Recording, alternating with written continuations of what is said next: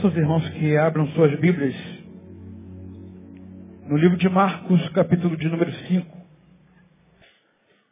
Marcos, capítulo de número 5, do verso 1 ao verso 20, um texto sem sombra de dúvidas, muito conhecido dos irmãos. Diz assim o texto.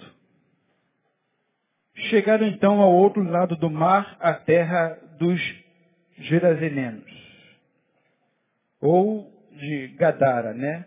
Em algumas versões. Está falando acerca de Jesus e dos discípulos. E logo que Jesus saíra do barco, lhe veio ao encontro dos sepulcros um homem com o espírito imundo, o qual tinha sua morada nos sepulcros. Nem ainda com cadeias podia alguém prendê-lo, porque tendo sido muitas vezes preso com grilhões e cadeias, as cadeias foram por ele feitas em pedaços, os grilhões em migalhas, e ninguém o podia domar. E sempre dia e de noite andava pelos sepulcros e pelos montes, gritando, ferindo-se com pedras. Vendo, pois, de longe a Jesus, correu e adorou. E clamando com grande voz, disse que tenho eu contigo, Jesus, filho do Deus Altíssimo. Conjuro-te por Deus que não me atormentes. Pois Jesus lhe dizia, sai desse homem espírito imundo. Perguntou-lhe qual é o teu nome, respondeu-lhe ele, Legião é o meu nome, porque somos muitos. E rogava-lhe muito que não os enviasse para fora da região. Ora andava ali, pastando no monte, uma grande manada de porcos. Rogaram-lhe, pois, os demônios, dizendo, manda-nos para aqueles porcos, para que entremos neles. E ele lhe permitiu. Saindo então os espíritos imundos, entraram nos porcos e precipitou-se a manada, que era de uns dois mil, pelo despenhadeiro no mar, onde todos se afogaram. Eles fugiram aqueles que os apacentavam e o anunciaram na cidade e nos campos, e muitos foram ver o que era aquilo que tinha acontecido. Chegando-se a Jesus, viram o endemoniado, o que tivera a legião, sentado, vestido, em perfeito juízo, e temeram. E os que tinham visto aquilo contaram-lhe como havia acontecido ao endemoniado e acerca dos porcos. Então começaram a rogar-lhe que se retirasse dos seus termos. E entrando ele no barco, rogava-lhe o que for endemoniado que o deixassem estar com ele. Jesus, porém, não lhe permitiu, mas disse, vai para a tua casa, para os teus e anuncia-lhes o quanto o Senhor te fez e como teve misericórdia de ti. Ele se retirou, pois, e começou a publicar em Decápolis tudo quanto lhe fizera Jesus. E todos se admiravam. Vou ler uma vez mais o verso 19. Jesus, porém, não lhe permitiu, mas disse-lhe, vai para tua casa, para os teus, e anuncia-lhes o quanto o Senhor te fez e como teve misericórdia de ti. Senhor, faz como tu quiseres. Usa a tua palavra como ferramenta a alcançar os corações nesta manhã. Pedimos em nome de Jesus. Alguns dias eu tenho pensado nesse texto, irmãos. E o contexto é um contexto muito conhecido, já muitas vezes pregado. Né? A gente poderia ir no caminho das legiões ali, o que, que significava legião, numa das concepções. Poderíamos falar acerca do que Jesus fez e o que o endemoniado era naquela cidade. Os irmãos podem perceber que é por incrível que pareça. Quando Jesus chega naquela cidade, e ele é, acaba com a farra, com a festinha, lhe convidam a sair da cidade. Incrível, já pararam para perceber isso? Jesus, portanto, cura endemoniado, aquele que dava show pirotécnico, aquele que ficava é, pelos sepulcros, aquele que ficava se arranhando, se ferindo, aquele que era amarrado, Quando Jesus acaba com a festa, acaba com a brincadeira, quando aqueles homens da cidade sabem que Jesus fez isso, Jesus então é convidado, Senhor, por favor, se retire, porque você acabou com a nossa festa. Um dos viés desse texto. Mas eu não queria falar acerca disso. Eu queria falar acerca da minha vida e da sua vida. E quando eu estava pensando nesse texto, construindo as ideias, eu estava justamente pensando quando eu fui para o seminário. E quando a gente vai para o seminário, existe, pelo menos a época, o Seminário do Sul, eles mandam um questionário imenso para que seja preenchido pelo candidato que deseja fazer o seminário. E esse questionário tem que ser preenchido pelo candidato e pelo pastor da igreja que está conduzindo o candidato ao seminário. E o que me fez refletir naquele questionário foi simplesmente o fato de que tinha lá, conte um pouco como foi a sua experiência de conversão. E é isso que reacendeu mais em mim, porque no, na semana passada, nós estávamos aqui no sábado para examinarmos os candidatos, né, o Alisson e o Renato, e um dos exames é exatamente esse. Conte um pouco acerca da tua experiência de conversão. E aí, parando para analisar, irmãos, eu, eu fui criado no Evangelho, fui criado na igreja, desde pequenininho. Que dificuldade é a gente saber exatamente quando foi o momento da nossa conversão? Você, que, quem sabe foi criado na igreja, quem, quem veio de longe não, quem veio de fora, quem quem fazia algazarra na rua, né? quem, quem fazia escachava mesmo, sabe exatamente, foi no dia tal, eu fui na igreja e tal, e aconteceu, eu fui lá na frente.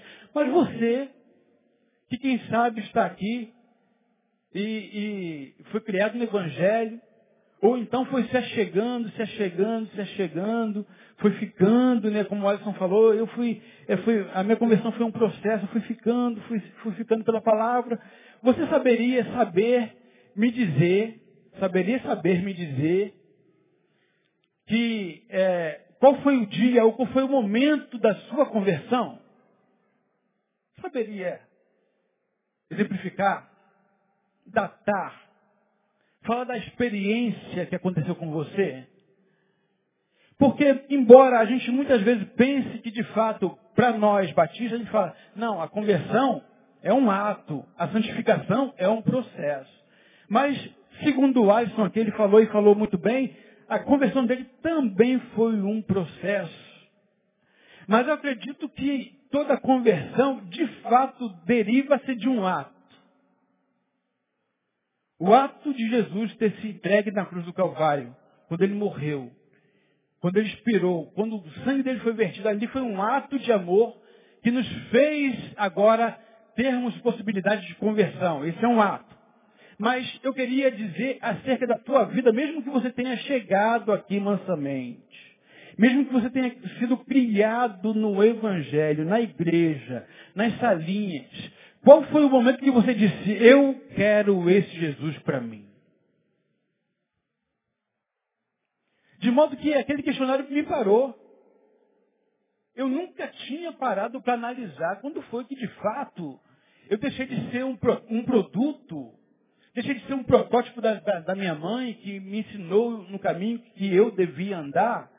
Quando foi que deixou de ser, na verdade, portanto, um segmento religioso dela e passou a ser meu? Conseguem perceber o que eu pergunto? Porque muitas vezes a gente entra na igreja, alguns de vocês, como eu, entramos num processo, fomos para essa linha de crianças, junior, adolescente, juventude, né? E a gente se batiza, mas quando foi que você decidiu, a despeito do batismo que você teve, quando foi que de fato você se decidiu por Jesus? Teve que ter um momento, irmãos. Se você nunca parou para pensar nisso, pare para pensar. Quando foi que de verdade você disse, eu quero Jesus na minha vida? Ou você está acostumado a estar dentro da igreja todos os domingos? Para pensar. Então eu parei para pensar na minha vida, fiquei refletindo. né, quando fui para o seminário, e aí, é, por que eu estou perguntando isso? Porque é, dentro dessa concepção aqui do, do endemoniado, o mais interessante para mim, irmãos, não é o que ele fazia antes da conversão. O mais interessante, o que me chamou a atenção, não é que ele é, quebrava todas as cadeias, todos os grilhões, todas as amarras, não é que ele ficava no sepulcro, quem sabe talvez comendo é, as maiores porcarias ou cadáveres, as maiores atrocidades que ele poderia fazer. Mas o que esse texto aqui me chama a atenção é justamente quando Jesus chega na vida desse camarada. De modo que a vida de todo homem se dá exatamente neste ato. A vida de todo, todo homem, portanto, quer seja crente ainda ou não, se dá exatamente pelo ato de ter se encontrado com Jesus. Jesus se encontra com o homem, toda vez que ele se encontra com o homem, ele muda a história do homem. Ele muda a história do homem. Não estou falando aqui de se encontrar com a igreja. No nosso contexto, a Igreja Batista Betânia. Não estou falando aqui de você fazer parte de, de um hall de membros, de, de uma determinada comunidade. Não estou falando aqui das muitas produções de departamentos, de ministérios. Estou falando de Jesus na vida. O que determina, portanto, a mudança e o caráter do homem não é que tipo de igreja onde foi que ele se encontrou com o evangélico ou com o evangelicalismo mas é quando ele se encontrou com Jesus. E é justamente o texto que nós acabamos de ler no, no versículo 19, que eu chamei novamente a atenção, que vai falar acerca deste homem demoniado. Nós temos uma tendência muito natural de pensarmos acerca da, da importância de, de conversões. Para nós, evangélicos, existem conversões e conversões, não é verdade, irmãos? Amém? Amém? Amém? Amém, irmãos? Amém, irmãos? Que tristeza, irmãos. Oh, Jesus. Isso é um engodo, irmãos. Isso é um engodo que vai entrando é, é, por entre a igreja e vai alcançando a sua mente, seu coração. E a gente vai estipulando, vai, vai valorizando as conversões, os encontros com Jesus de acordo com aquilo que se mostra aos olhos nos humanos. A gente vai dando valor devido a alguns tipos de conversões a despeito ou, ou, ou a, acerca daquele a quem a gente não dá muito valor. Quando se percebe aí, e percebam, irmãos, que é, no versículo anterior, 19, diz que o, o endemoniado, ou o ex-endemoniado, rogava a Jesus para segui-lo. O cara estava lá um tempo a fio, anos a fio, quem sabe, e de repente chega alguém e o livra de ser chacota, de ser o, o símbolo da bagunça, e Jesus dá dignidade para esse camarada. É óbvio que esse camarada, quando ele olha e vê que está liberto, é um novo homem, está bem vestido, está sentado, está comportado, está como alguém que faz parte agora da sociedade, é claro que ele quer seguir o homem que modificou a sua vida. Mas percebam vocês que quando chega aqui nesse texto, a gente olhar o contexto da história de Jesus, a gente vai perceber que em textos anteriores, em capítulos anteriores, Jesus já tinha feito vários milagres. Jesus já tinha se encontrado com muitos homens de diversos é, modelos, de diversas expectativas, experiências, contextos. E depois do endemoniado, Jesus continua falando do Evangelho, pregando o Evangelho, mudando vidas, transformando vidas. De modo que o endemoniado era apenas mais um alcançado pelo sangue do Cordeiro, pela misericórdia de Deus. Só que quando a gente leva isso para a igreja, a gente começa a colocar níveis de, de, de, de valores, de valoração, a gente vai valorizando as pessoas de acordo da procedência delas. Vocês querem ver uma coisa? Existe é, diferença, portanto, irmãos? Precisa responder, para a gente não se constranger. Pensa com você. Será que para a gente é a mesma coisa um general se converter e um soldado?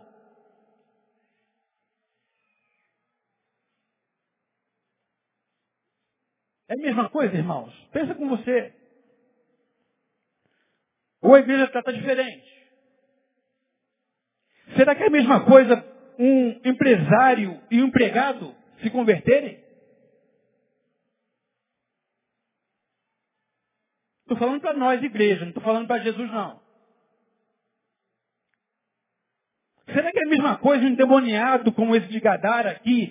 É, muitos estão aqui, ex-endemoniados, que foram libertos pelo sangue do Cordeiro.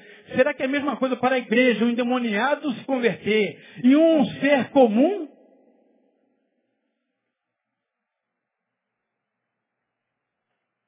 Será que é a mesma coisa uma prostituta se converter e uma dona de casa? Que cuida dos seus afazeres? Será que é a mesma coisa um traficante se converter e um trabalhador?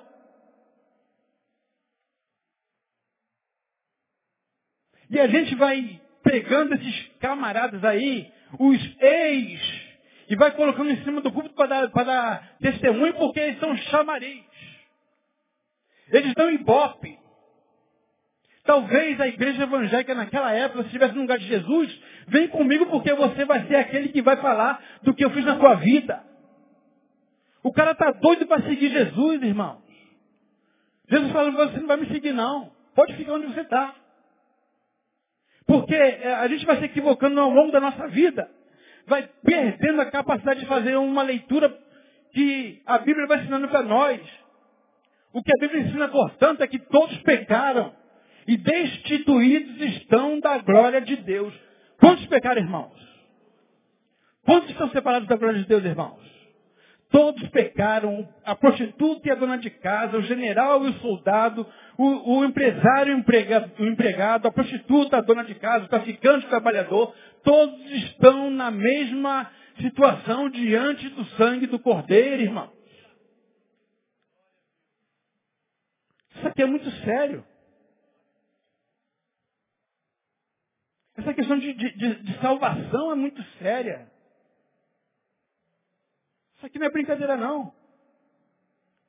E aí, quando Jesus vai é, ensinando a nós no Evangelho, pode ser, quem sabe, talvez saia da nossa boca, ah, pastor, mas é muito difícil um homem como esse, um ex-traficante ou, ou, um general se converter. É difícil para quem, irmãos? É difícil para quem? Acaso alguma coisa impossível para Deus? De modo que quando Deus olha um general que entrou aqui e olha alguém que seja desempregado, um soldado, ele ama da mesma forma. Ele cuida da mesma forma, do mesmo jeito. A prostituta que entra aqui e que vendia o seu corpo e agora foi alcançado pelo sangue do Cordeiro é amado do mesmo jeito. Porque Jesus, quando se apresenta, ele diz: O filho do homem veio salvar o que se havia perdido. Talvez é difícil para nós, homens. Talvez é difícil para a igreja, mas para Deus não há nada impossível. Não há nada impossível. E aí, antes de chegar exatamente na ordem que Jesus dá no 19, eu estou pensando com vocês para vocês analisarem que muitas vezes a gente vai pautando os nossos cultos, a gente vai ratificando, a gente vai é, chancelando que Deus está abençoando, porque talvez um graduado esteja no nosso meio. Ele esquece que quando Deus olha, ele vê assim, diz, todos pecaram, como nós lemos. Ele diz que o Filho do Homem veio salvar o que se havia perdido, ou seja, todos nós estávamos perdidos. E ele vai ensinar, pela graça sois salvos por meio da fé. Isso não vem de vós, é dom de Deus. É dom de Deus, irmãos, não é por muito que a igreja faz. Não são as muitas atividades diferenciadas que ela pratica. É pela graça. Pela graça. E aí a gente vai, muitas vezes, terceirizando a nossa responsabilidade. Quantos aqui foram trazidos por um amigo, irmãos, para ouvir a palavra de Deus aqui? E ficaram, se converteram aqui nesse lugar? Quantos estão aqui presentes hoje? Tem coragem, pode ir, não vou envergonhar você não. Olha aí. Um bom número vieram para cá, trazidos por alguém. É simplesmente porque a gente muitas vezes não tem concepção de que a salvação a qualquer ser humano independe da igreja que ele vá. Ainda que uma palavra contextualizada vai contribuir muito. Porque vai ser inteligível, vai ser uma palavra boa de se ouvir.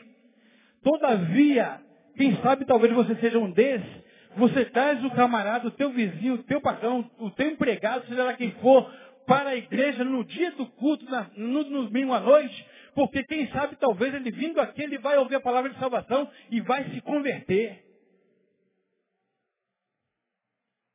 A palavra de Deus vai ensinar para nós que a salvação vem pela fé produzida que vai trazer pela graça uma nova vida para essa pessoa. E quem é que pode falar a palavra da salvação para os que ainda não têm, irmãos? É a igreja, pastor Neil, domingo à noite. Ou domingo pela manhã. Quem é que convence o homem do pecado, da justiça e do juízo? Quem, irmãos? O Espírito Santo é quem convence o homem do pecado, da justiça e do juízo. Meu irmão, minha irmã, para você essa palavra. Se de repente você ainda não tem a sua família aí, alguém dos seus, um amigo seu que você queria muito que fosse convertido, e ainda, quem sabe, você não o vê aqui, você julga que ele ainda não está salvo porque ele não está dentro da sua comunidade. Quero dizer para você, em nome de Jesus, que muitos dos nossos cansaços se dá exatamente porque nós queremos trazer sobre os nossos ombros a responsabilidade de convencer o homem do pecado. Isso traz para nós ansiedade. Afinal de contas, esse meu irmão tem que se converter, a minha esposa tem que se converter, o meu marido tem que se converter, o meu filho tem que se converter, o meu vizinho tem que se converter. Portanto, irmãos, não depende de você. A conversão dele se dá exatamente por aquilo que já foi feito na cruz do Calvário. E é o Espírito que foi enviado por Jesus que vai convencer o homem do pecado, da justiça e do juízo. Um peso enorme trazemos sobre nós. Um fardo.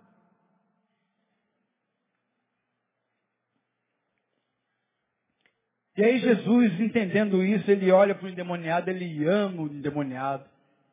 A Bíblia diz que Jesus, quando olhava para a multidão, ele tinha compaixão da multidão. Ele sentia a miséria deles no coração dele mesmo. E ele, com compaixão, ia e salvava, e amava, e se entregava por eles, e se relacionava com eles, e dava a palavra de salvação.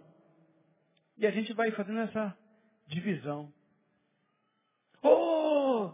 Tá aqui. E aí Jesus é, poderia pegar o endemoniado e levar. Vamos, mas Jesus fala assim, não, cara. Porque do mesmo jeito que eu amei o coxo, do, jeito, do mesmo jeito que eu amei a mulher do fluxo de sangue, do mesmo jeito que eu amei o endemoniado, do mesmo jeito que eu, que eu amei o ladrão que roubava lá, Zaqueu, do mesmo jeito que chamei os publicanos, do mesmo jeito que chamei os, os discípulos, do mesmo jeito, para Jesus é do mesmo jeito. Não importa o que você faça, não importa o que você fez, Jesus olha para você e olha a tua essência. Ele diz, você precisa da minha graça.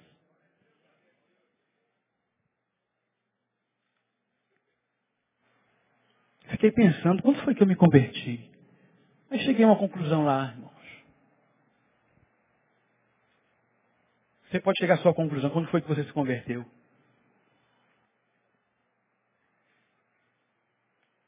Que adianta o homem ganhar o mundo inteiro? Quanto vale a tua vida, irmãos? Quanto que vale?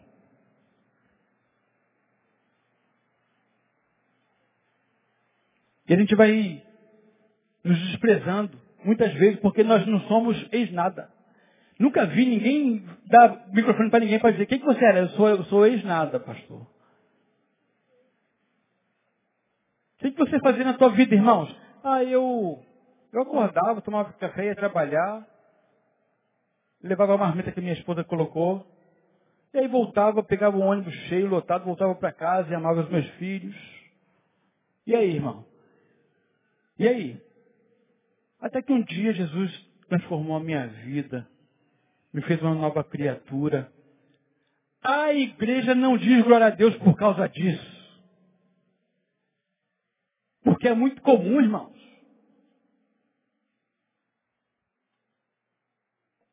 É muito comum. Agora os caras falam que eu, eu, era traficante, matava, esquartejava, roubava banco, mas Jesus falou, glória a Deus, glória a Deus, é porque a gente está preso à vista. Nós somos um povo, irmãos. Nós somos um povo que não anda por vista, mas por fé. Fé, irmão. Portanto, esse irmãozinho que quem sabe ainda nem irmão é, que entra esse tabernáculo, ele passa por você, que você nem olha para ele porque às vezes está sujo, saiba que ele tem o mesmo valor para Deus que você, que é empresário. Esse soldado, nós temos vários soldados, alguns sargentos, general talvez, alguns que frequentam aqui, diante de Deus tudo acaba. Só que a, a verdade é que dentro da igreja, irmãos, muitas vezes porque nós somos frustrados demais lá fora, nós somos bem-sucedidos quanto à carreira profissional e aqui a gente se converte, acha que por muito tempo está aqui, a gente manda no outro porque a gente é líder de alguma coisa. Deus olha e diz, são todos iguais. Eu achei lindo esse negócio aqui de Jesus, quando ele olha para o endemoniado, Senhor, deixa eu ir contigo. Não, cara, fica aí. E aí, Jesus não faz nada por acaso. Por que Jesus manda o cara ficar? Um cara que ia chamar a atenção, por onde quer que passasse. Eis! Eis! Está comigo. Olha aqui, quantos estão atrás de mim que foram ex, prostituta, ladrão. Não, não, não, você não quer que venha atrás de mim, não. Eu quero que você volte para a tua casa. Irmãos, se eu fosse pensar no tema, eu diria, quando voltar para casa é o mais difícil.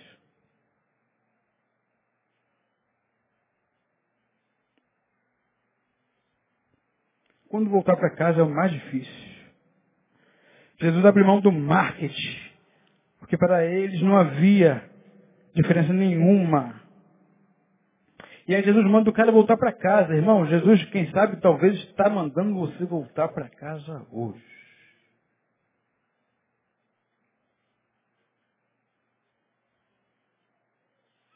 Voltar para casa implica em tanta coisa, irmãos. Você veio para um culto abençoador como esse. Presença de Deus neste lugar. Falando ao seu coração. Você vai voltar para casa. Existem pessoas aqui que queriam ficar aqui o dia todo, se necessário fosse. Sabe por quê? Porque a gente o tempo todo, muitas vezes, está fugindo da nossa responsabilidade como cidadãos. Jesus diz, tem que voltar para casa.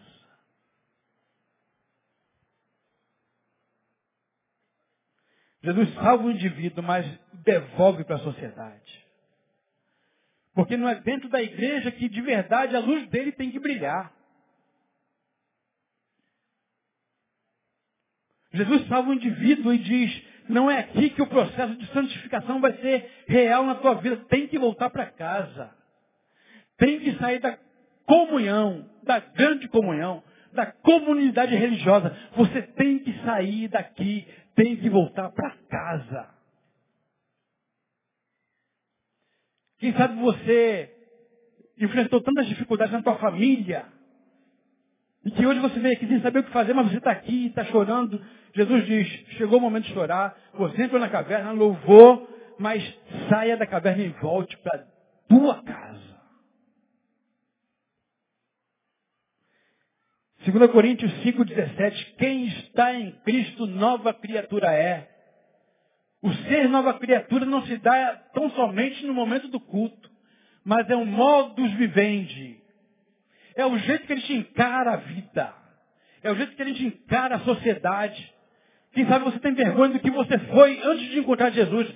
Se você foi encontrado por Ele, saiba, Ele vai te dar força para você ser diferente daqui por diante. Quer seja general ou soldado. Existem situações na sociedade que você precisa consertar. E você, tão somente você precisa consertar. Jesus diz, volta para sua casa. É importante que esse homem mostre no habitat natural dele que ele é a nova criatura. Quem sabe, irmãos, ele era malquisto na família. Quem era, ele era malquisto onde trabalhava. Quem sabe ele fez escândalo num monte de lugar, ficou devendo todo mundo. Quem sabe ele é alguém que, que, que é pessoa não grata, onde quer que passe. É justamente neste lugar que você tem que ir dizer e mostrar que Jesus fez de você uma nova criatura. Jesus está falando, volta para sua casa. Quem sabe você tem um monte de conta para pagar, para acertar. Jesus está falando, volta para sua casa, vai acertar os seus negócios mal feitos. Quem sabe você é alguém que destrói a vida dos outros com fofoca fala demais, destrói todo mundo, fala de todo vizinho. Ele está falando, volta para tua casa, vai acertar esse negócio lá e vai mostrar que eu sou agora o teu Senhor. Ou quem sabe, talvez, irmãos,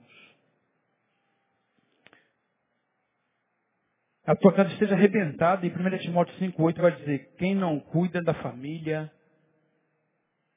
principalmente dos seus, nega a fé e é pior do que o incrédulo. Existem muitos adoradores de Deus que não sabem viver em família, que arrebentam os familiares com palavras, com falta de perdão, com ego adoecido, que humilha a esposa, que humilha o filho, que humilha o marido. E aí Jesus está dizendo, volta para tua casa.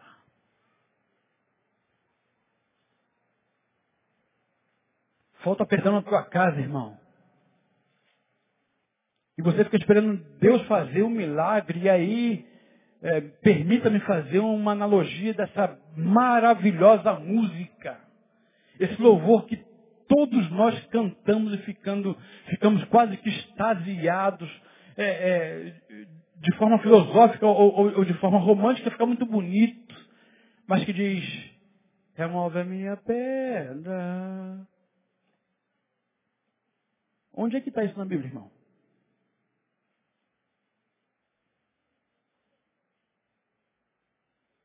Quando Jesus chega em Lázaro e diz para os homens, tirar a pedra. E a gente está aqui dentro da igreja cantando para Deus remover nossa pedra, sabe por quê? Porque a gente está deitado em berço esplêndido numa zona de conforto, Senhor, faz tudo por mim. E Jesus está falando, tira a pedra, filho. Você está, remove a minha pedra, Senhor. Remove a minha pedra. Deus quer trabalhar com o que está dentro do teu coração, irmãos. E quem vai abrir a porta do teu coração é você mesmo. Ó. Estou à porta e bato. Se alguém abrir, eu entrarei. Você tem que abrir a porta. É isso que eu vejo assim demoniado, irmãos. Eu vejo alguém como eu Nunca sofri de endemoniamento, pelo menos que eu saiba.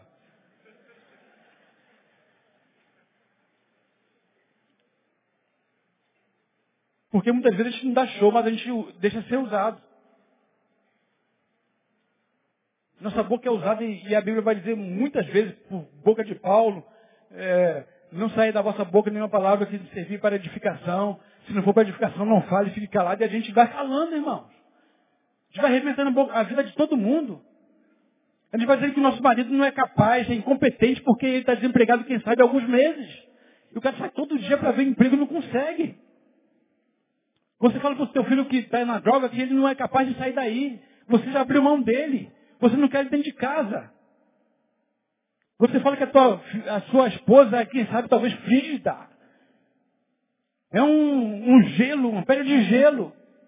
E a nossa boca vai sendo usada o tempo todo para amaldiçoar as pessoas. E você está precisando da mesma forma da graça de Jesus. Porque pela graça sois salvos por meio da fé. Não vem de nós, não vem das nossas obras, não vem de muitos cultos participativos, não vem de muito jejum, de muita oração. Vocês ouvem isso todos os domingos aqui, irmãos. Mas que a gente vai fazendo acepção de pessoas, vai. Ah, vai. E aí Deus olha assim e diz, são todos iguais diante de mim. Eu amo igualzinho. Aí Jesus fala que a tua vida vale mais do que o mundo inteiro. Só que a gente está perdendo a nossa vida por aquilo que a gente vai fazendo. Que adianta ganhar o mundo inteiro e perder a sua própria alma, quando não se tem concepção de quem é Jesus para nós. Porque a gente não sabe quando foi que se converteu. A gente não sabe quando ele passou a ser Senhor da nossa vida. Porque o Senhor é Senhor. O Senhor comanda. O Senhor direciona. Foi isso que, que Jesus, quando derramou o Espírito Santo, ele diz, vai ser o ajudador, vai ser aquele que vai orientar, vai ser aquele que vai educar, ensinar, vai exortar, vai consolar, vai ajudar a caminhada até o dia final. Quando foi, irmãos, que você conheceu Jesus como seu Senhor e Salvador? Quando foi, eu não sei. Mas uma coisa eu sei, posso te dizer que você tem que fazer hoje, se possível for, voltar para a tua casa. Olhar nos olhos do teu cônjuge. Ou quem sabe nos olhos dos teus filhos. Ou quem sabe nos olhos dos teus pais. Para que Deus possa fazer verdadeiramente, irmãos, fluir no nosso coração. A vida que ele vem trazer como vida abundante, como promessa dele. Jesus não permitiu que aquele cara fosse atrás dele, porque ele precisava voltar para casa. Volta para a tua casa, para os teus. E anuncia-lhes o quanto o Senhor te fez. E como teve misericórdia de ti. Estamos aqui de pé, irmãos, pela graça. E a Bíblia diz que quem está de pé, cuidado para que não caia. Só cai quem está de pé. Deus possa nos fazer refletir nesta manhã de adoração, de reflexão, de quem nós somos nele. Quando encontramos com ele e o que fazemos dele na nossa vida para que aí, irmãos, a despeito do que você seja na vida, a despeito da sua condição profissional, a despeito da sua patente, condição social, empresário ou não, ou quem sabe no outro viés você é um desempregado. Você precisa tão somente da graça de Deus. Jesus morreu tanto para um quanto para outro. Não tem uma gota especial. Não tem uma gota carimbada. Foi o sangue derramado. Que ele possa nos trazer a consciência de que como é bom encontrar com Ele, ser transformado por Ele. Mas como é bom a gente voltar para casa e refazer tudo que precisa. Ah, tem muita coisa, tem, irmãos. Tem muita coisa na minha vida que precisa ser refeita. Tenho que ter muita coragem para superar os meus limites. Ah, tenho, eu reconheço isso.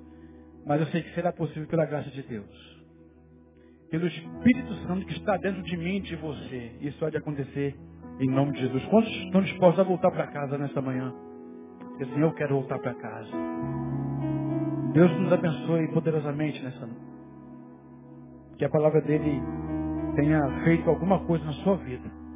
Produza fruto em nome de Jesus. Vamos para casa, irmãos? Fique de pé no seu lugar.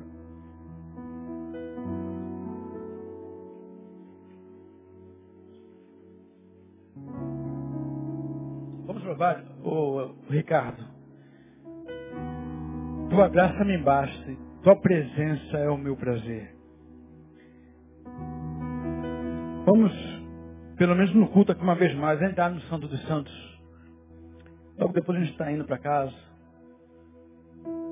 para reparar quantos danos nós fizemos, quem sabe. Logo após a canção, estaremos encerrando. Sim, Deus. Obrigado por tudo que aqui aconteceu, pelo que vimos, pelo que ouvimos. Sabemos que se não for pelo teu Espírito, tudo isso foi em vão. Mas temos a certeza pela fé que tu has de receber o nosso culto como cheiro suave, Deus.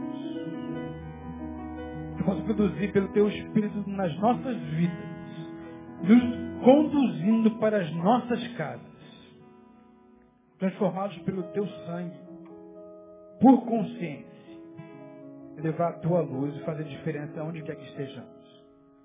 Seja assim durante todo o dia, e amanhã, e depois, e depois, e depois. Enquanto vida tivermos, ó Deus, nós possamos glorificar o teu nome, possamos honrar o teu nome e aquilo que tu tens feito em nossas vidas. Nós te agradecemos uma vez mais e fazemos em nome de Jesus digno de toda honra, toda glória, todo louvor. Em nome de Jesus nós oramos. Amém. Louvemos Jesus.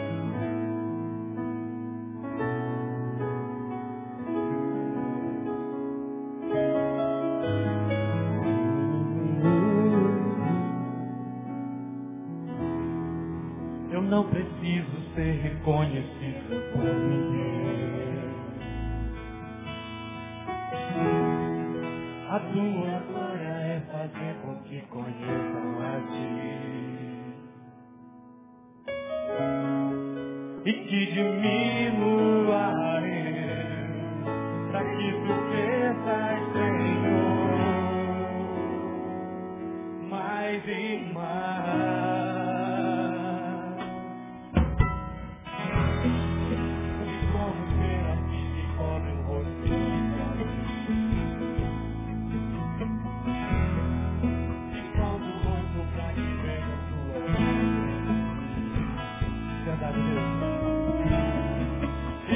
E que diminua para que tu cresças, Senhor,